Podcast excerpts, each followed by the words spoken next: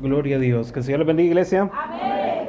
Damos gracias a Dios que nos da la oportunidad, el privilegio de estar en su casa una vez más. Sin duda alguna es su gracia y misericordia la que permite que estemos acá pese a todo lo que hemos hecho, dicho, o hermano, o la forma en cómo nos hemos comportado. Eh, lo importante de todo es que Dios sigue siendo fiel. Amén. Y cuando sabemos que Dios es fiel, lo único que espera de nosotros es que nosotros también caminemos, caminemos en su fidelidad. Algo difícil, hermanos, puesto que en nuestra vida el pecado eh, es como el pan de cada día, pero por eso es que la Biblia nos llama y nos invita a que luchemos sin, sin desmayar, que nos esforcemos. La palabra es clara cuando dice que el que persevere, el que persevere hasta el fin, o sea, el que siga y se mantenga en pie luchando, aquel que esté constante en la lucha, es el que alcanzará o logrará tener la salvación. No es que va a ganar la salvación, la salvación ya es un, un don, un regalo de Dios, dado a nosotros por amor. Pero es, de, es, de, es responsabilidad suya y mía gozar plenamente de ella porque Dios la da, pero nos da también la libertad de escoger si seguirle a Él, entregarnos a Él o no. ¿Y qué pasa cuando le hacemos caso a Él? Pues todo lo bueno viene en nuestra vida, pese a las malas situaciones que puedan llegar, pese a las pruebas, las adversidades. Hermano, el cristiano nunca está solo. ¿Por qué? Porque Cristo camina con Él. Una de las alabanzas de nuestro hermano Oscar Medina dice, camina conmigo. Déjeme decirles que Dios siempre ha caminado a nuestro lado. El que se aparta del lado de, alguien es nosotros de Dios, no Dios de nosotros. Porque aun cuanto más lejos queramos estar de Él, Él es omnipresente, Él está en todo lugar. Entonces es imposible alejarnos de Él. Ahora, ¿qué sucede, iglesia? Lo que sucede es que muchas veces nosotros eh, preferimos, hermanos, tomar un momento de deleite, un momento de placer llamado pecado, que al fin y al cabo todo lo que éste traiga no es eterno, no es algo verdadero ni duradero, sino que es algo efímero, cortito, pequeño, que a la larga lo único que sí trae eternamente es muerte, desgracia, desesperación y pecado. Y problema, perdón. Ese es el pecado.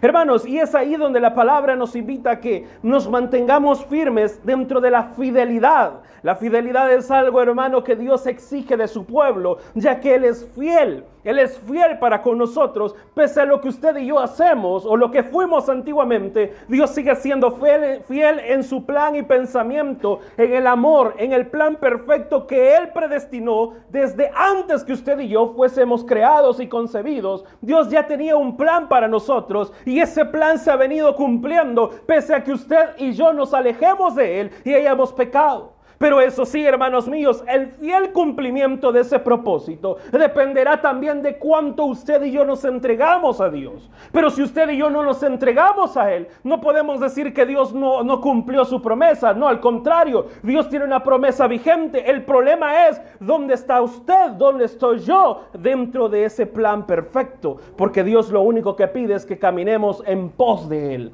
que sigamos a Él, que caminemos detrás de Él y que obedezcamos a lo que Él nos pide.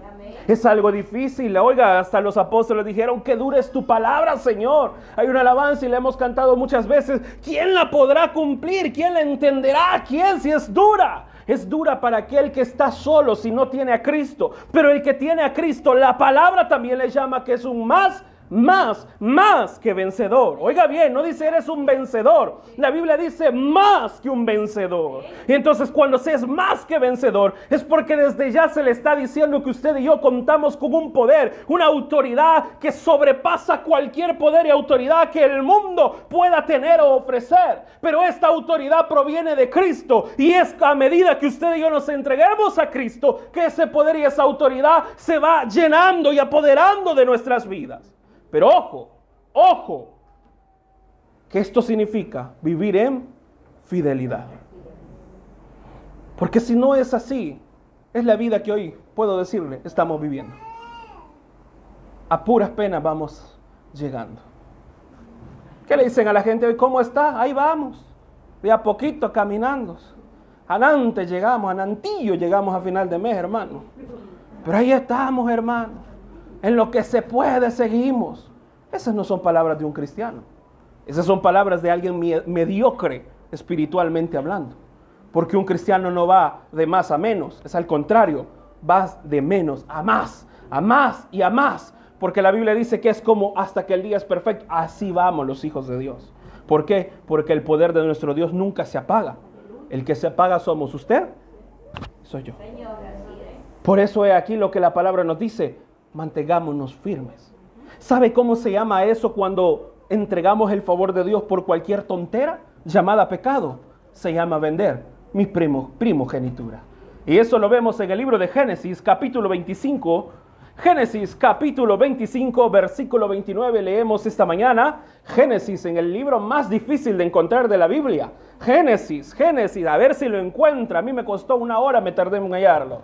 Génesis capítulo 25, versículos 29 al 34 leemos esta mañana, libro de Génesis capítulo 25, versículos 29, eh, capítulo 25, versículos 29 al 34.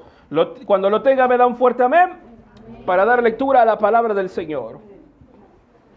Vendiendo mi primogenitura, es el tema de esta mañana. Vendiendo mi primogenitura. Libro de Génesis en su capítulo 25, versículos 29 al 34. Leemos la palabra de Dios tal cual es escrita en el nombre del Padre, del Hijo y de su Santo Espíritu, más dice de la siguiente manera. Y guisó Jacob un potaje, y volviendo Esaú del campo, cansado, dijo a Jacob, te ruego que me des de comer de ese guiso rojo, que hoy pues estoy muy cansado. Por tanto fue llamado su nombre Edom. Y Jacob respondió, véndeme en este día tu primogenitura. Entonces dijo Esaú, he aquí que yo voy a morir. ¿Para qué? ¿Para qué pues me servirá la primogenitura? Y dijo Jacob, júramelo en este día. Y él le juró y vendió a Jacob su primogenitura. Entonces Jacob dio a Esaú pan y del guisado de las lentejas y él comió y bebió. Y oiga bien lo que dice ahí. dice, eh, y Jacob, eh, perdón, dice, y él comió y bebió, y se levantó y se fue. Así menospreció Esaú la primogenitura. Oramos al Señor. Padre, le damos las gracias por esta mañana, en la cual nos permites como pueblo, como tus hijos, Señor, poder venir a la casa de oración edificada a tu nombre para glorificarte a través de las alabanzas, para honrarte, para, para recibir de ti, de tu sabiduría y de tu amor. Te rogamos esta mañana nos hables, por favor. Permítenos aprender de ti. Si lo que sea de hablar es tuyo, Señor, deja que fluya como esa fuente de agua viva, Señor. Pero si no es de ti, Señor, entorpezca esa palabra y que no se hable más. Pero si es de ti, Señor, ayúdanos a entender, a aprender, a edificar, a crecer a través de ti, de tu palabra, de tu consejo, edificando hoy nuestras vidas y nuestros corazones, permitiendo, Señor, que seas tú el que residas, Señor, y gobiernes nuestras vidas. Padre eterno, en el nombre de Cristo Jesús, bendito tu pueblo que escucha y oye y ve lo que hoy se ha de hablar, Señor. Y bendice aquel que no quiere, porque sé, Señor, que tienes propósitos para su vida. Mas al enemigo, Señor, y echamos fuera y declaramos ya tu bendición, tu gloria y tu majestad gobernando este lugar. En el nombre de Cristo Jesús, gracias te damos, Señor, y mi Salvador. Amén y amén. Gloria a Dios. Puede sentarse.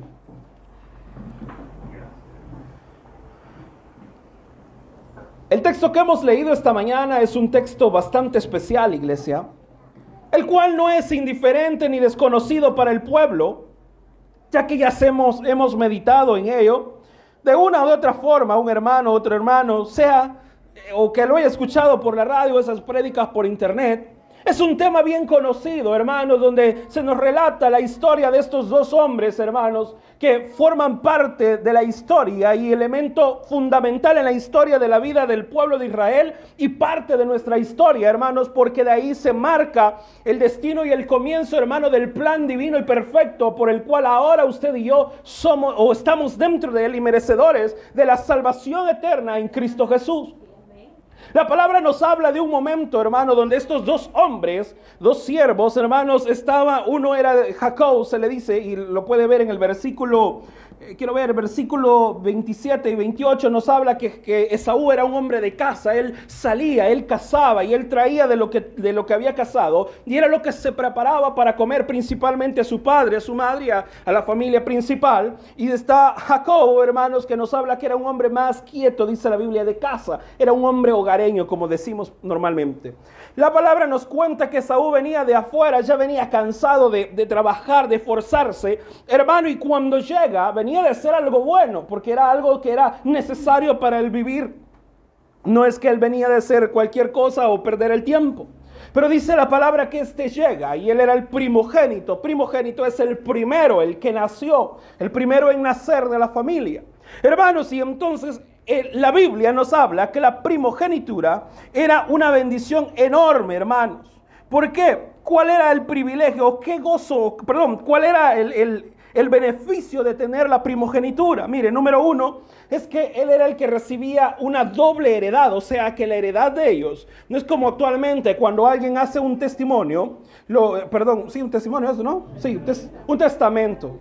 Eh, pero ¿cómo es que se llama? El testamento tiene un nombre mayor, creo que es, bueno, eh, testamento. Dentro del, el testamento, ah, testamento, hermanos, usted como padre divide en forma equitativa la bendición a sus hijos o a su herencia.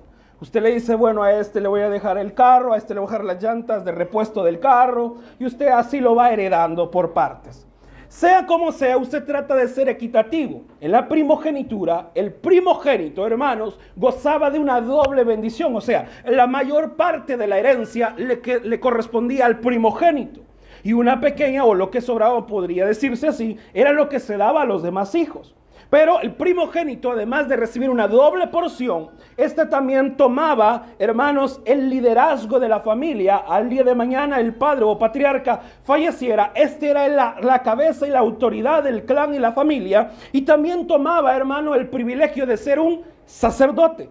O sea, que él era el encargado de presentar los sacrificios ante Dios por los pecados o en forma de testimonio de su pueblo o del clan. Vea, era una cosa muy delicada, no era algo que se pudiera tomar a la ligera. Dios dice en la palabra que a través de él hemos recibido ahora de ser llamados hijos, siervos, pero no solo eso, sino también reyes y para nuestro Dios.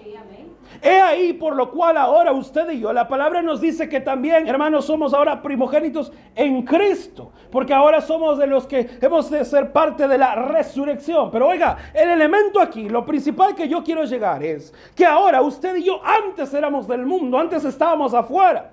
Y ahora Dios nos ha dado una bendición maravillosa. Dios nos ha dado un privilegio, hermano, de ser llamados hijos, hijos, oiga, hijos de Dios.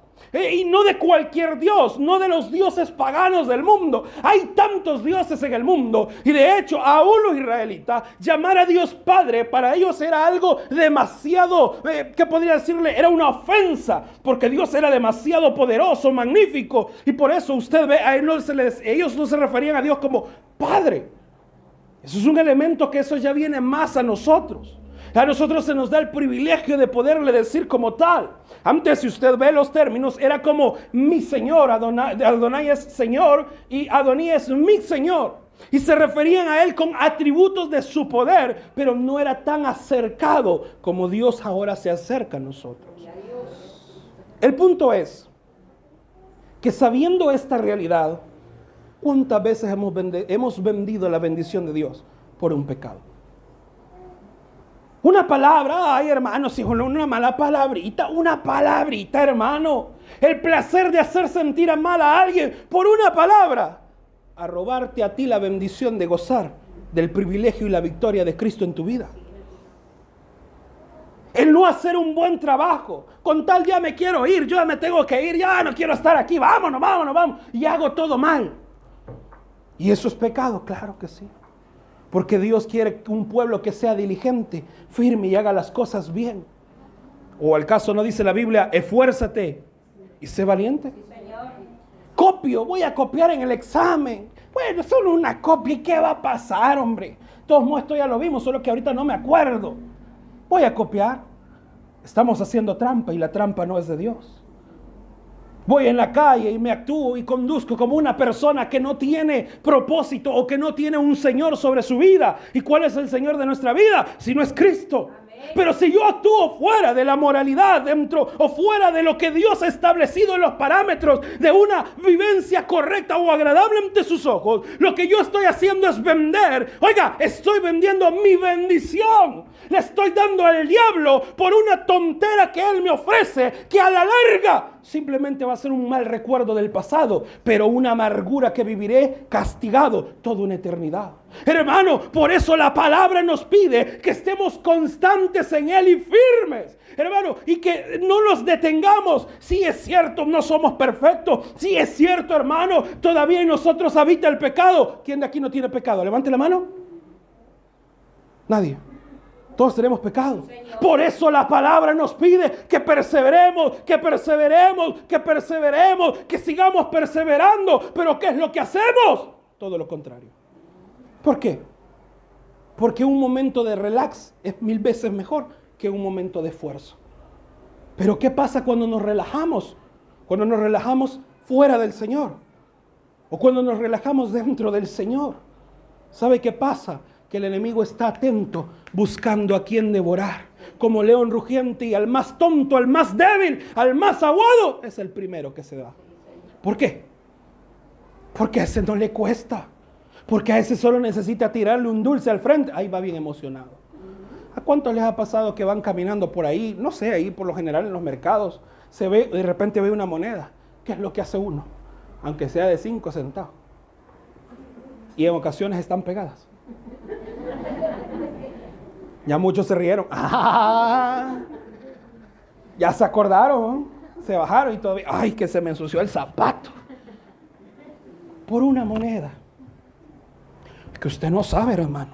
Yo necesitaba esa moneda. Ya les he contado las veces que había venido caminando porque no tenía dinero. Venía molesto y yo en la calle, ocasiones, un centavo, Señor, dame un centavo. Hay días que me encuentro hasta cinco, diez centavos. Hoy no encuentro ninguno. ¿Una moneda bastó para vender tu fe en Dios? Una cervecita valió más que el vino del Espíritu Santo de Dios. Un chambre valió más que el escuchar la palabra poderosa de Cristo en tu vida. Un momento de adoración valió más que una película. Es que hermano, no es lo que la gente ve, es lo que Dios ve de usted. Es que usted no sabe lo que yo hago ante Dios, no, no lo sé. Pero usted sí sabe lo que hace ante Dios. Y si el día de hoy quiere autojustificarse, déjeme decirle que para Dios no hay justificación. El único justo es Dios. Y el único que puede justificarnos a nosotros es Cristo. Pero por lo tanto, ¿qué estamos haciendo usted y yo? Esaú llega, está cansado. Nada le costaba a Esaú pedir que le prepararan algo. Esaú podía haber llegado ante su mamá y decirle, prepárame algo de comer, o algún criado, algún esclavo, hacerle, mira, prepárame algo, que tengo mucha hambre. Y él podía haber comido. Solo tenía que esperar un momento más. Esperar un momento más. Es esperar. Es lo que no nos gusta a los cristianos. Y por eso rápido desfallecemos. Por eso rápido nos queremos ir. Yo trabajo para una institución bancaria. ¿Qué pasa con los bancos? ¿Qué es lo primero que usted sabe o viene a su mente cuando habla de un banco? Ay, esperar. Grandes colas. Hay una institución bancaria aquí en un centro comercial de aquí cerca, hermano, que pasa tan lleno que la primera cola usted la vive en el parqueo. Y usted tiene que, luego de pasar esa cola, pasa para entrar, hermano, a tomar otra cola, pero ya dentro del centro financiero, para poder ingresar al banco. Y a la gente no le gusta. Pero cuando ya le dan el dinero en la mano y sale bien emocionado, muchas gracias, que el Señor le bendiga, cuídese, ahí van felices. A todos nos gusta cuando Dios ya nos da la bendición, ¿verdad que sí? ¿A quién no le gusta que le regalen algo? Ay, hermano, yo soy feliz cuando me regalan algo. Si a usted no le gusta que le... No, mentira, yo sé que le gusta. Cuando usted le dice, mira, aquí le voy a regalar esto. Ay, uno feliz, ¿verdad? ah, me halagaron, qué bonito lo que me han regalado. Las mamás, ese voladito feo que le dan los hijos a uno el día de la madre, usted lo ve lo más lindo. Ah, aquellas paletas quebradas, manchadas, aquel papel, pero dice, te amo, mami. Pero usted se siente feliz. Se siente la mujer más grande porque su hija la, le ha galardonado con algo especial. Cuanto más cuando Dios nos bendice. ¿Cuántos se sienten alegres cuando Dios me bendice? Pero ¿qué hacemos con la bendición de Dios? Ese es el punto. Dios te usa, Dios te da privilegio, pero viene el diablo y te hace un chasquidito y ya lo votamos, ya no quiero más esto, ya no quiero ser bendecido, ya no quiero yo más, yo ya no voy a ir a la iglesia, yo no voy a servir, ah, ya para qué, hay de vez en cuando oro, hombre, de todos modos, ¿para qué? No sirve de nada, llevo años pidiendo sobre lo mismo y Dios no me bendice. No, si Dios siempre te sigue bendiciendo. Es más, te ha tenido paciencia, te ha tenido amor, pese a todos esos berrinches que no le decís de boca, pero sí de mente y de corazón. Dios los escucha. Pero aún así Dios te sigue diciendo, te amo. Amén. Dios te sigue diciendo, aquí hay una bendición para ti y ese es mi amor. La bendición de Dios no se mide en dinero, no se mide en cuánto tengo, se mide en el poderoso Dios que me ama y me ama de verdad. Amén. Pero ¿qué hago con ese amor? ¿Lo comparto a otros o solo me lo quedo a mí? Porque a otros lo que le digo son un montón de sartas, pero nunca que hoy un Cristo que le ama. ¿Qué estoy haciendo, iglesia? ¿En qué hemos vendido hoy nuestra primogenitura? Al momento del culto, cuando se estaba alabando, estábamos cantando. ¿Cuántos cantaron y cuántos no? Y mire, no es que no la gente no canta principalmente porque no se puede la alabanza, si casi las mismas cantamos. No, ¿sabe? Hay otro, ay, es que lo mismo cantamos, pero si ni aún así las canta. Allá en la casa, hermano, pone alabanzas, pero nunca las ha cantado. Entonces, ¿a qué vino usted, hermano? ¿A qué hemos venido hoy? Pues? Todavía algunos en la alabanza dice, venido a este lugar con el propósito. Y los hermanos, ¿a qué vino entonces? Este no es un paseo, así es como vendemos la bendición de Dios. Yo siento que Dios no me habla, hermano. Yo siento que Dios como que se ha enojado conmigo. Es que yo siento que Dios no me toca, hermano. Yo me acuerdo cuando yo vine a Cristo y era un mar de lágrimas y un gran gozo. Pero es que hay una diferencia en aquel tiempo y hoy. Y es que, hermano, en aquel tiempo, ¿cuánto después de haber conocido a Cristo orabas y te entregabas en verdad? Hoy nuestras oraciones quieren ser más litúrgicas. Queremos ponerle frases que se vean bonitas, elocuentes. A Dios ya está harto de palabras bonitas y elocuentes. Él quiere un corazón sincero, contrito y humillado. Un corazón que le diga la verdad, lo que siente. Y es al que dice la verdad, al que Dios bendice y lo bendice con su bendición. No con cualquier cosa. ¿Qué le estamos diciendo a Dios? Cuando vienes a cantar, ¿qué le dices a Dios? Ya lo he dicho, cuando cantamos estamos predicando también, porque estamos hablando de las maravillas de Dios. Pero ¿qué lo hacemos? Lo hacemos de corazón.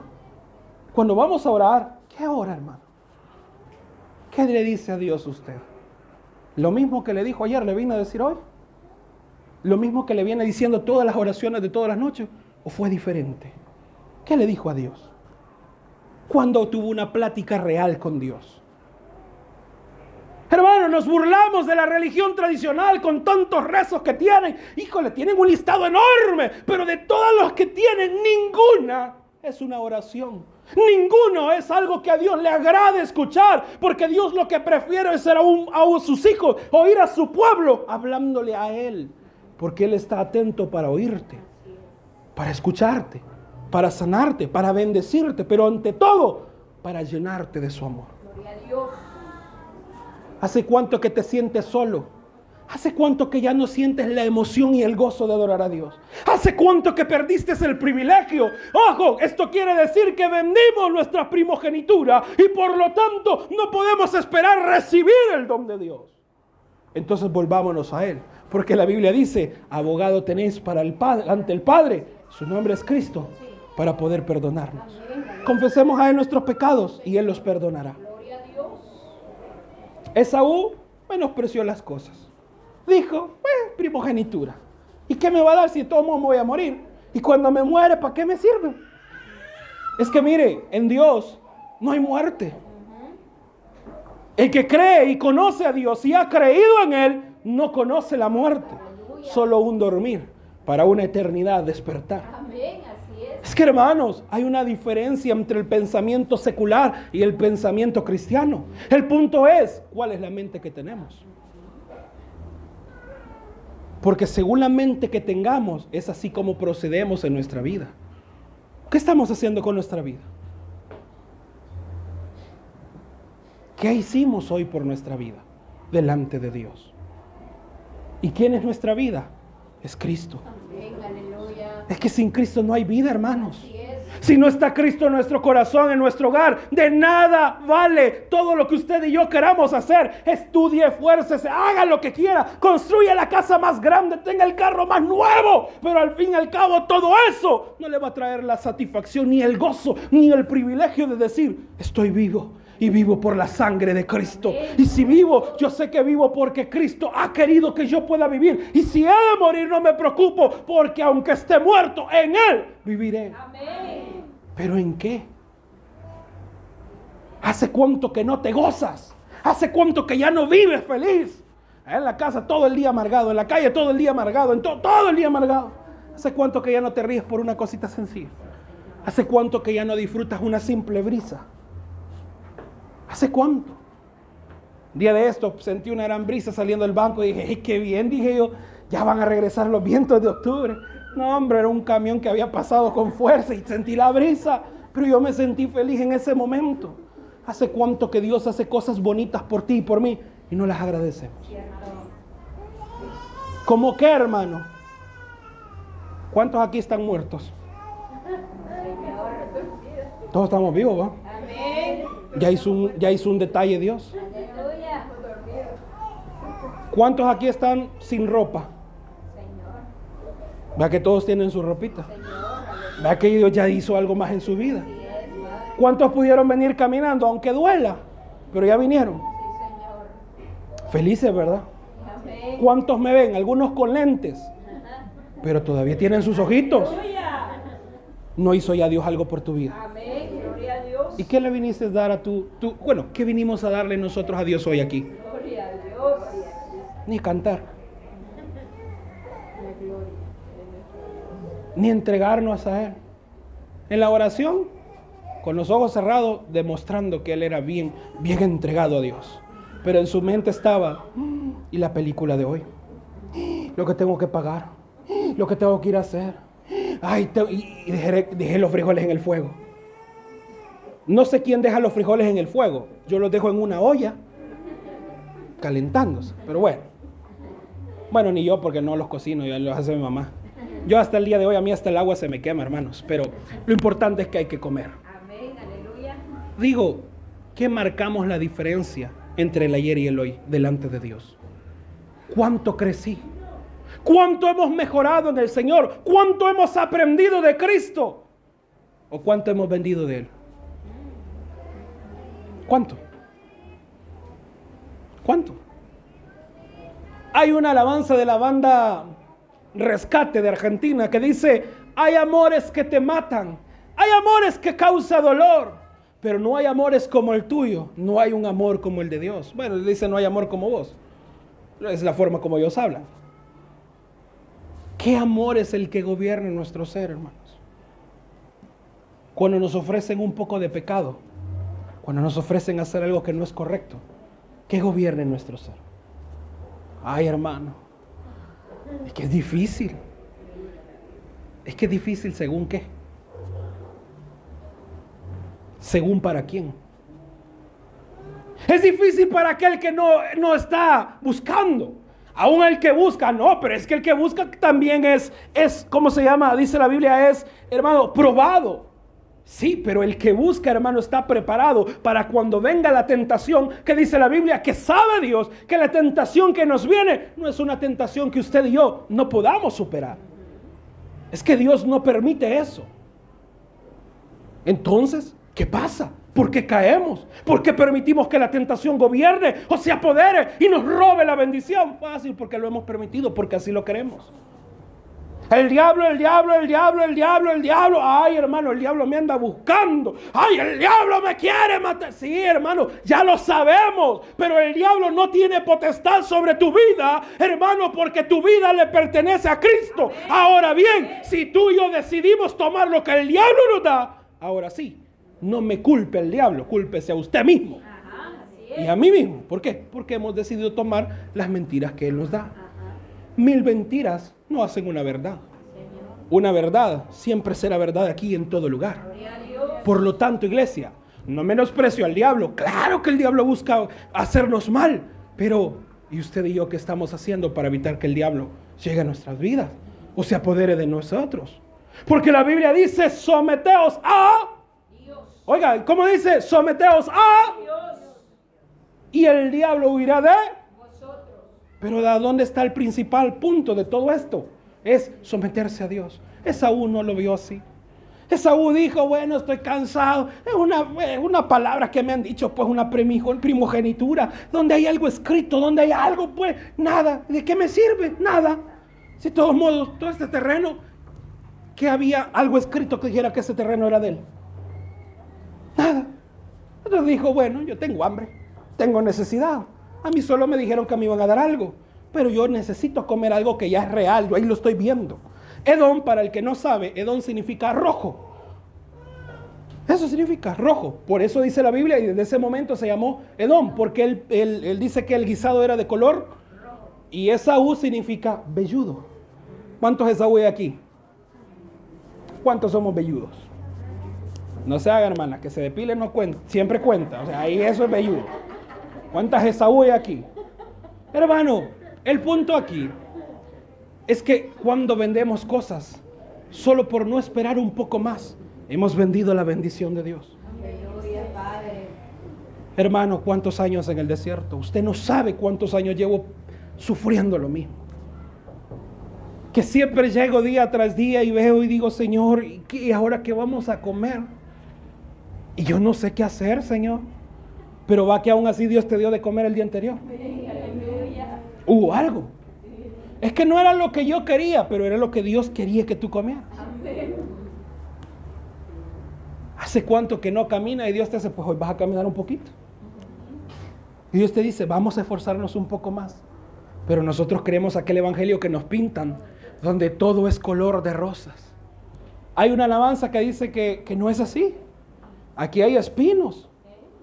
Pero déjeme decirle que aunque hay heridas, espinas, dolores, hay alguien que tiene un bálsamo sanador, cuyo nombre es Cristo.